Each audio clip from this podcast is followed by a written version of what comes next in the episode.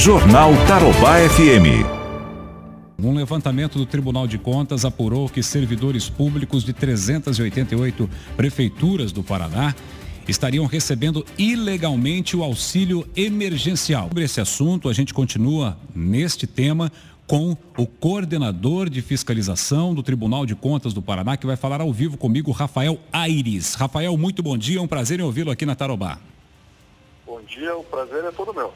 Rafael, como foi detectada esta situação? Como que vocês, que dados foram cruzados para se chegar a esta conclusão? É, hoje em dia existe muita interação entre os órgãos de controle, TGU, TCU, tribunais estaduais, os ministérios públicos. Isso se intensificou na atual gestão do presidente Nestor Batista e com a CGU nós temos esse acordo de cooperação. Eles nos provocaram para fazer esse cruzamento. O Tribunal de Contas tem as folhas de pagamento de todos os municípios e também do Estado, e nós disponibilizamos as informações, os técnicos, para fazer os ajustes.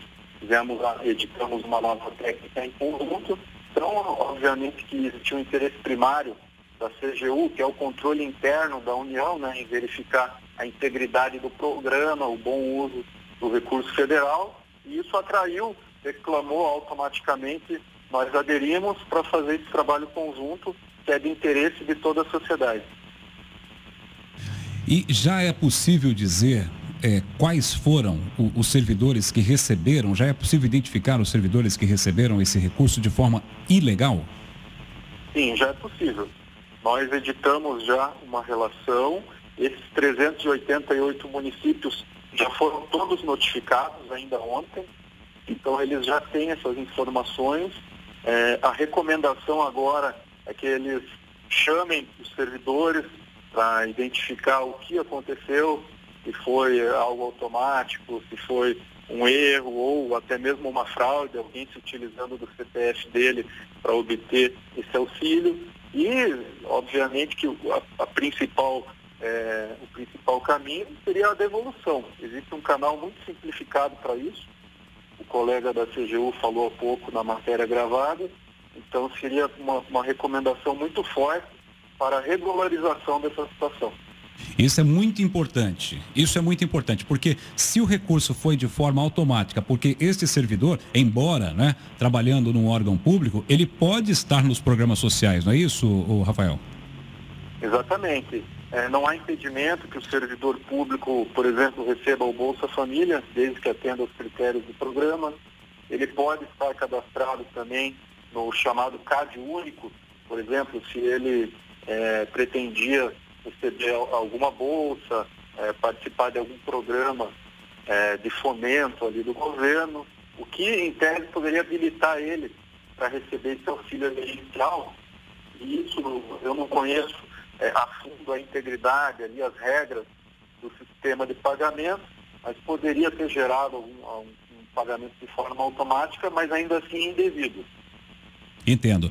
O tribunal detectou mais alguma coisa, detectou mais alguma irregularidade no cruzamento dessas informações ou foi só essa, ou essa foi a mais grave delas?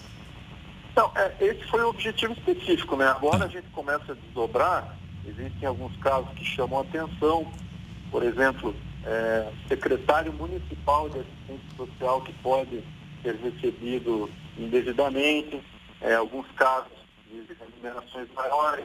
Estamos iniciando agora o trabalho para verificação dos servidores do Estado do Paraná, também já há dados preliminares aí que, que apontam para valores relevantes. Então o trabalho continua agora orientando os municípios o que fazer. A ideia é de corrigir, né? Tivemos aí Sem na dúvida. região Londrina em sétimo lugar, com 258 ocorrências, alguns outros municípios é, da região norte, também Arapongas, com 228 casos, é, Nova Londrina aparece aqui também com mais de 100 casos. Então é importante aí que a tua audiência é, repercuta é, essa situação para que se corrija, né? Esse é o principal intuito da ação do tribunal.